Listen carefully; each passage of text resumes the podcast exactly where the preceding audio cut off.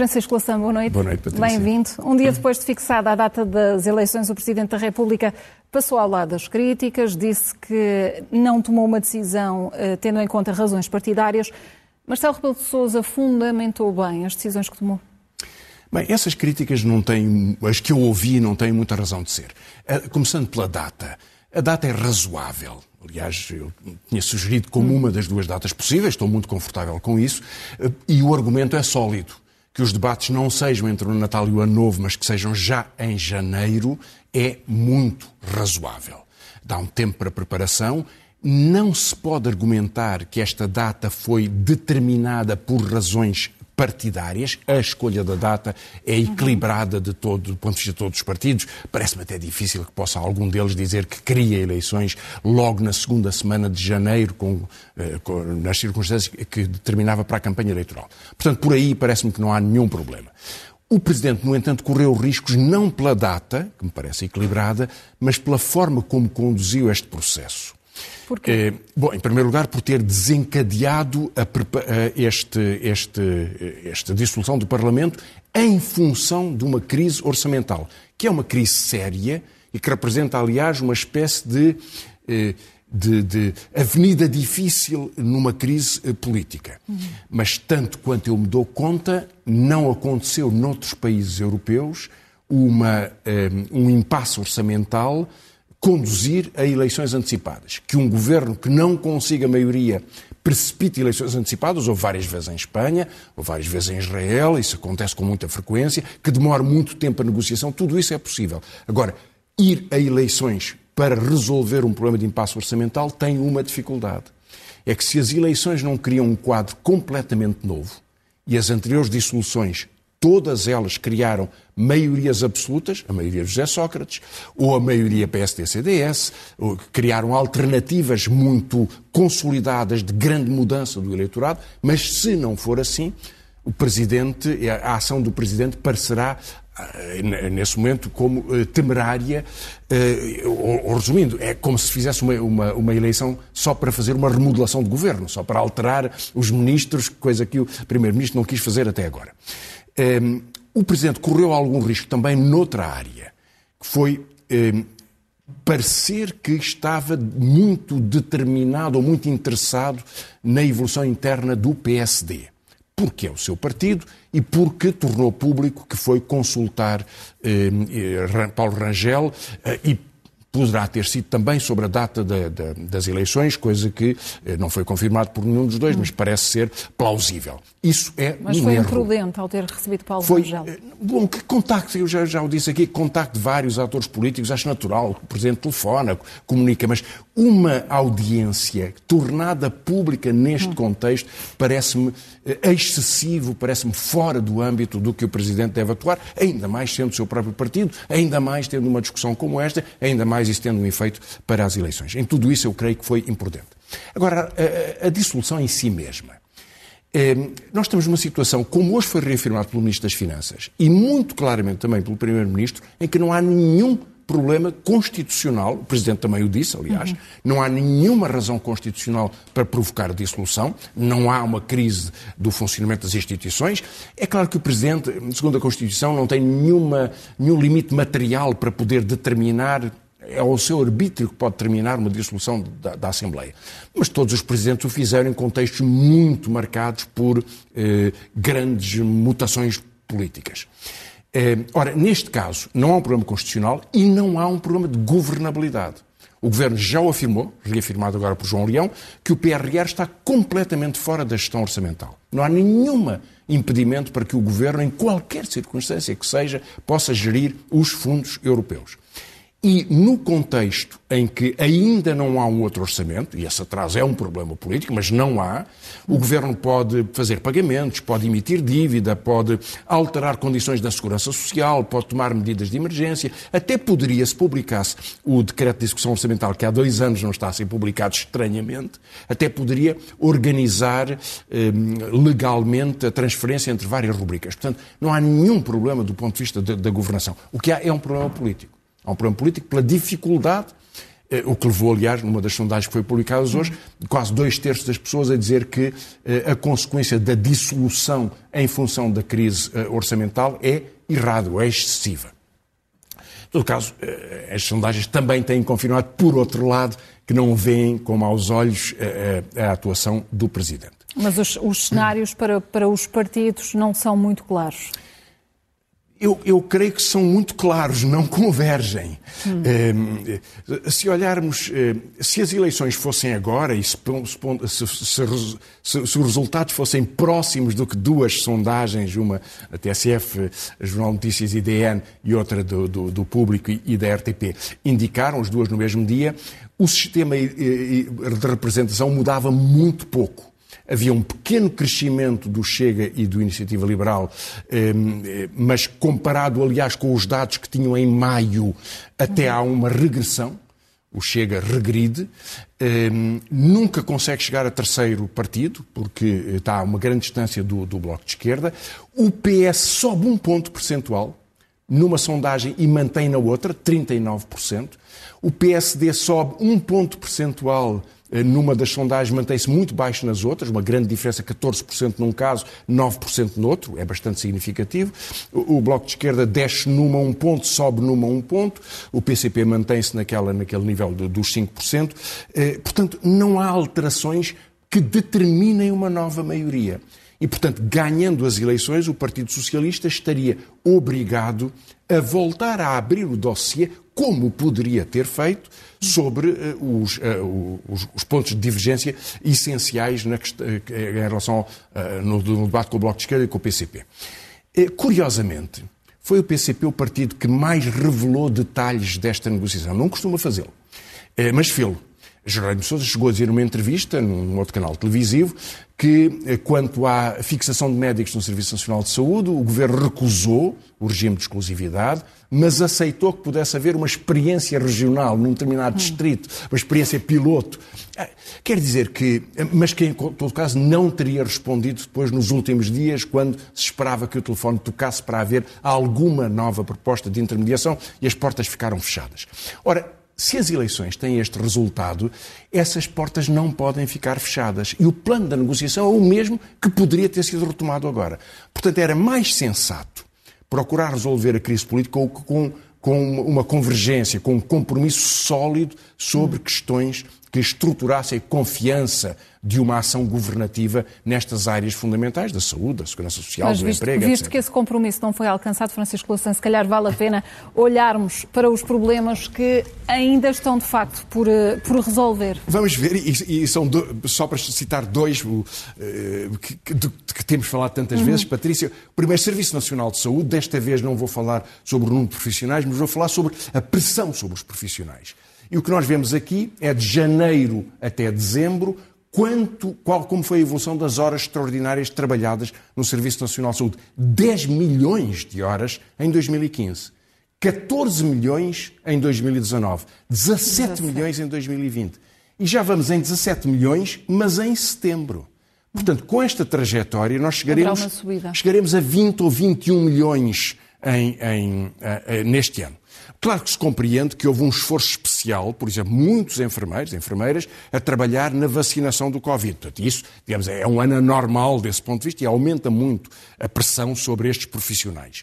Mas todo o Serviço Nacional de Saúde, exceto a parte que contrata horas extraordinárias, que contrata com, com, com tarefeiros, com, com empresas privadas, é uma sobrecarga tremenda que tem aumentado sistematicamente sobre o conjunto dos profissionais de saúde, em grande medida dos enfermeiros, bom, também médicos e outros técnicos de diagnóstico, outros técnicos superiores. Portanto, há um problema de tensão no, no, no, no serviço que tem pouca gente para cada vez mais exigências de cuidados já para não falar sequer do caso da Covid, que foi, evidentemente, uma pressão muito grande em 2020 e em 2021. Mas não é possível eh, haver, eh, sustentar um, sistema nesta base. O segundo problema estrutural que vamos ver, está no outro gráfico, é, eh, eu tenho apresentado alguns dados neste sentido e há pessoas que me perguntam, bom, é necessário mais investimento público. Bom, mas Portugal não tem uma grande dívida? Tem. Mas o que nós vamos ver aqui é qual foi o esforço orçamental de países com os quais nos comparamos. Portugal eh, está a haver das despesas eh, ou, diminuição de receitas porque não se cobraram alguns, algumas contribuições, ou por aumento da despesa de investimento, contribuição social, proteção social. Uhum. E depois as garantias que o Estado dá para a proteção Estão de atividades económicas. Portugal é dos piores da União Europeia, se não mesmo o pior. A Espanha faz muito mais, fez muito mais do que Portugal, a França mais também, até a Holanda, que normalmente é muito reservada, tem o dobro do esforço em percentagem do PIB, e depois a Itália. Ora bem, porquê é que a Itália é importante? Porque é que a Itália tem muito mais dívida pública do que Portugal. A dívida é muito maior a Itália. E, portanto, a Itália e faz um esforço essa, muito maior. E veja depois o que se passa com a Alemanha. A Alemanha faz quatro vezes o esforço de, português no contexto da política orçamental de resposta, de resposta à crise. O Reino Unido também. Os Estados Unidos, como a Alemanha, Há aqui depois umas diferenças, uns usam mais garantias ou menos garantias. Agora, são, são, economias, umas muito endividadas como a Itália, outras menos, mas que puseram tudo o que podiam para responder ao Covid, para impulsionar a recuperação do emprego, para melhorar as infraestruturas, para fazer investimento fundamental e, portanto, não se atrasaram. Portugal orgulha-se de ser o pior da Europa neste critério.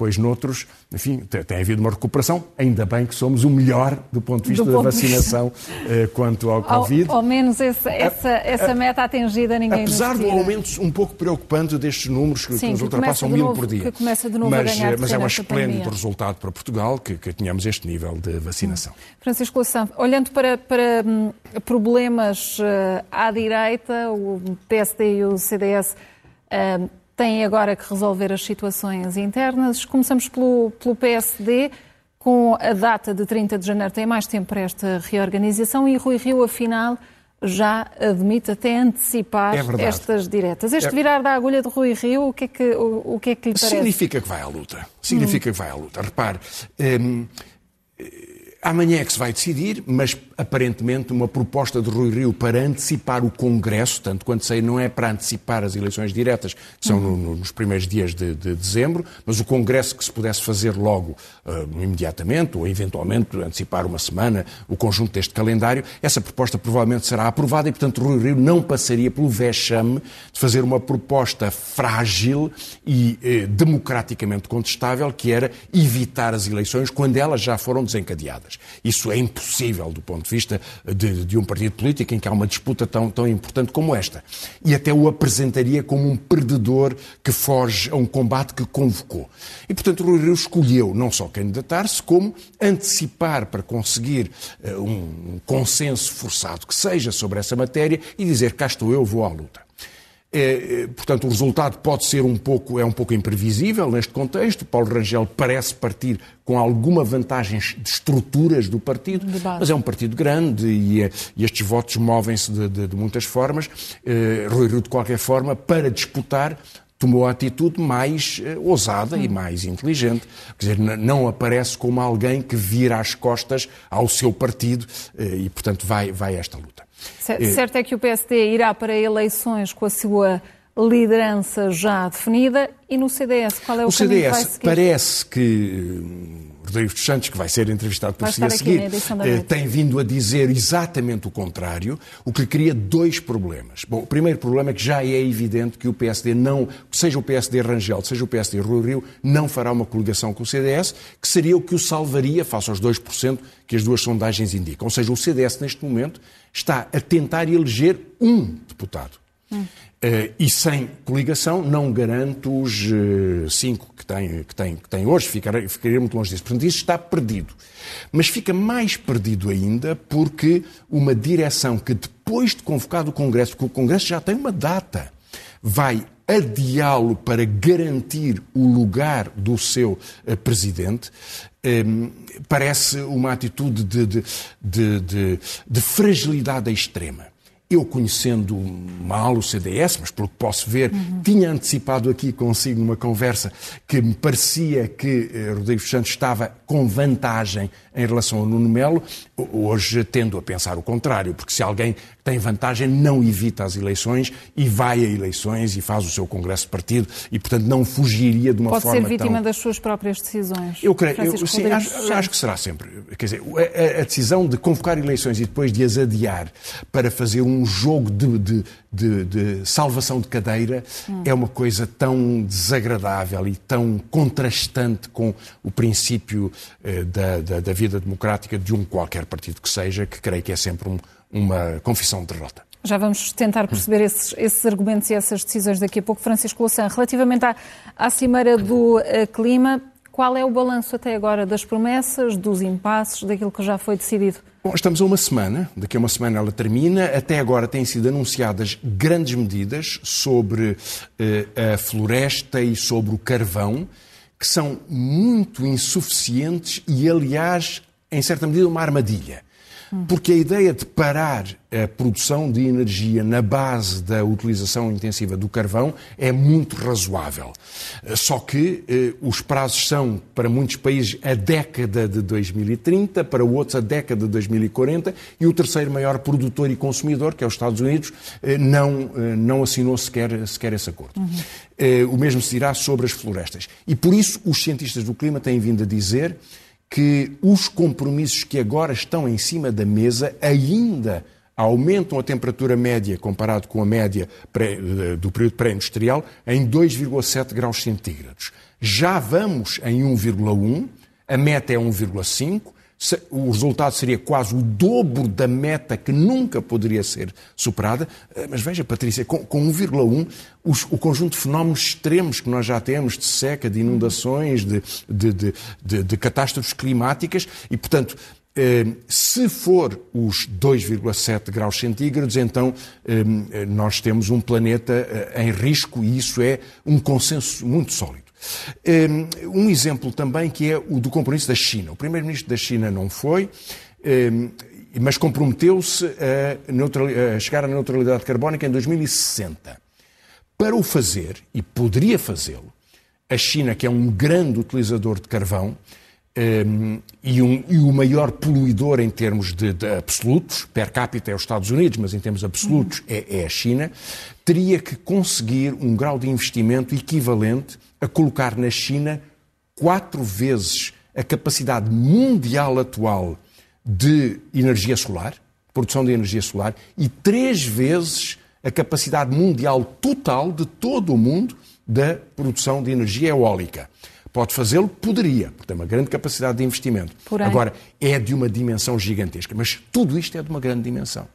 E, portanto, a aceleração desta pressão, que continua a vir só da parte dos cientistas e da opinião pública, sobretudo dos jovens, Há uma espécie de nova guerra de gerações em que são os jovens a pressionar e a entrar pela casa adentro a dizer que é preciso salvar o nosso bem comum, que é o nosso planeta, as nossas condições de vida, os países mais pobres, os países mais desprotegidos. Eh, isso parece ser a voz que se ouve de Glasgow eh, e a voz mais, eh, mais razoável. Hum.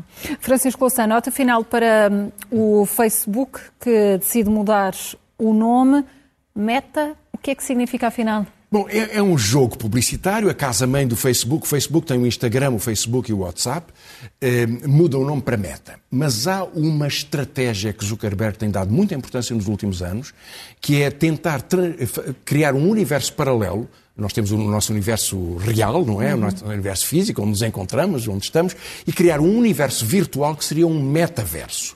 Isso seria um mundo em que as pessoas poderiam passar todo o dia conectadas dentro de uma rede social. Hoje em dia a média é de 96 minutos numa rede social eh, e muito mais horas em trabalho em, em, em computador, mas outras formas de trabalho que não por via do, do, do, Facebook. Mas o Facebook passaria a ser um lugar onde se trabalha, onde se pode assistir a um concerto, onde se tem relações sociais, onde se, faz, onde se fazem pagamentos, onde se encontram pessoas, onde se viaja virtualmente. Toda a vida passaria a ser dentro de um universo, o que significa uma potência comercial totalizante.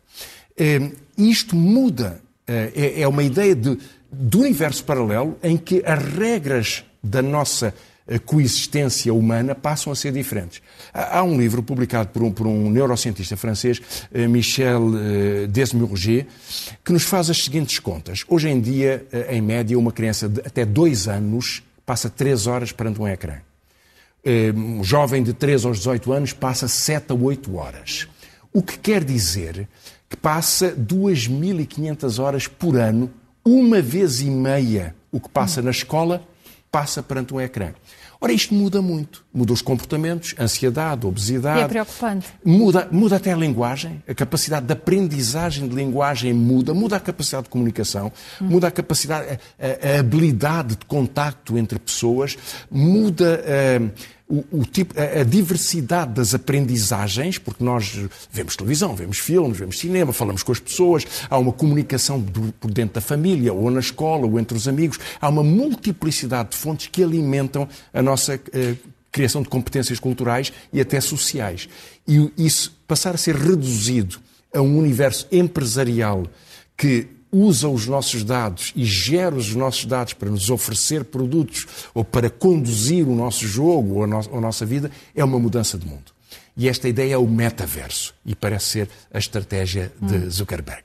Francisco Louçã, vamos a uma, a uma estratégia de sugestões de, sugestões de leitura de desta semana. Sim, senhor. Eh, Dulce Maria Cardoso, O Retorno da Tinta da China. O livro foi publicado há 10 anos. É uma hum. edição hum. especial de, de, de, comemoração. É um livro extraordinário que marcou o, a, a, carreira de uma grande escritora uh, portuguesa. Manuel Alegre republicou, também republicou a, eh, a viagem para Ítaca, mas aqui na Dom Quixote Tentação do Norte é uma curta novela inédita, escrita agora, de eh, Manuel Alegre. E Viagem a Portugal de José Saramago foi reeditado numa edição belíssima, com as suas fotografias, as suas histórias. Na próxima semana é anunciado uh, em Lisboa um, uh, o, o, plano do, das atividades para comemorar o centésimo aniversário do nascimento de José Saramago, um grande ano de atividade cultural. Fernando Tordo, não tapes o caminho em frente, mesmo que não vá dar ao futuro, na Guerra e Paz. Eh, um jornalista de televisão sair da estrada, Paulo Dentinho, na caminho, um conjunto de reportagens que ele fez como jornalista internacional, muito interessante. E depois dois livros a que eu me queria referir, João Seixas, na, na, na Fundação Francisco Manuel dos Santos, Lisboa e Metamorfose. João Seixas é um urbanista, talvez das pessoas que melhor conhece eh, Lisboa, e talvez a leitura deste livro ajudasse a perceber o que se passou em Lisboa e a dinâmica social e urbana da cidade. E, finalmente, porque tenho, embora eu fale predominantemente livros em, em, língua portuguesa, ou de ensaios, de literatura em língua portuguesa e de filmes, etc., Dou, como sabe, o Jean Le Carré é um dos meus autores preferidos. Uhum. Dom Quixote publicou Silver View, que é um livro póstumo. Ele tinha-o deixado quase acabado, mas não publicado. Eh, foi o filho que o acabou, aparentemente com pequenas alterações. Não é, eh, sente-se que é um livro que porventura o autor ainda eh, trabalharia, mas é eh, uma boa história de João Le Carré. E vamos ao momento zen. Momento zen. Desta vez é uma uh, adivinha. Descubra hum. as diferenças. Vamos ver um episódio do de agosto de 2020, há um uhum. ano, e de outubro de 2021, há poucos dias. O caso é o mesmo. Crise política, vai haver ou não vai haver eleições? E eu adianto só que há uma óbvia diferença, é que em agosto de 2020 estávamos a aproximar-nos da eleição presidencial e o contexto político era um pouco diferente. Mas havia pandemia, havia dificuldades, havia emergência nacional e, e vamos. E a pergunta que eu deixo aos nossos telespectadores e telespectadoras é o que é que justificou tanta diferença além desse ponto para que o resultado fosse tão diferente se vamos ou não ter uma crise política. Vamos tentar descobrir essas diferenças. Francisco Louçã, boa noite, até boa para noite, a semana. Até para a semana. Se não houver acordo é simples, não há orçamento e há uma crise política. O Presidente da República não vai alinhar em crises políticas.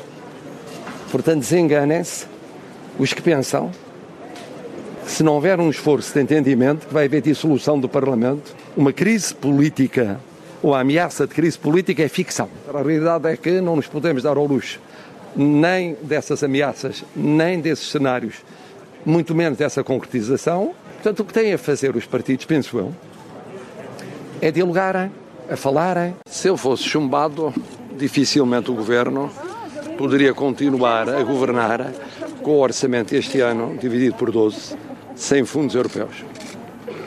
Portanto, muito provavelmente haveria eleições e à frustração destes 2 milhões 740 mil eleitores se possa converter numa maioria reforçada e estável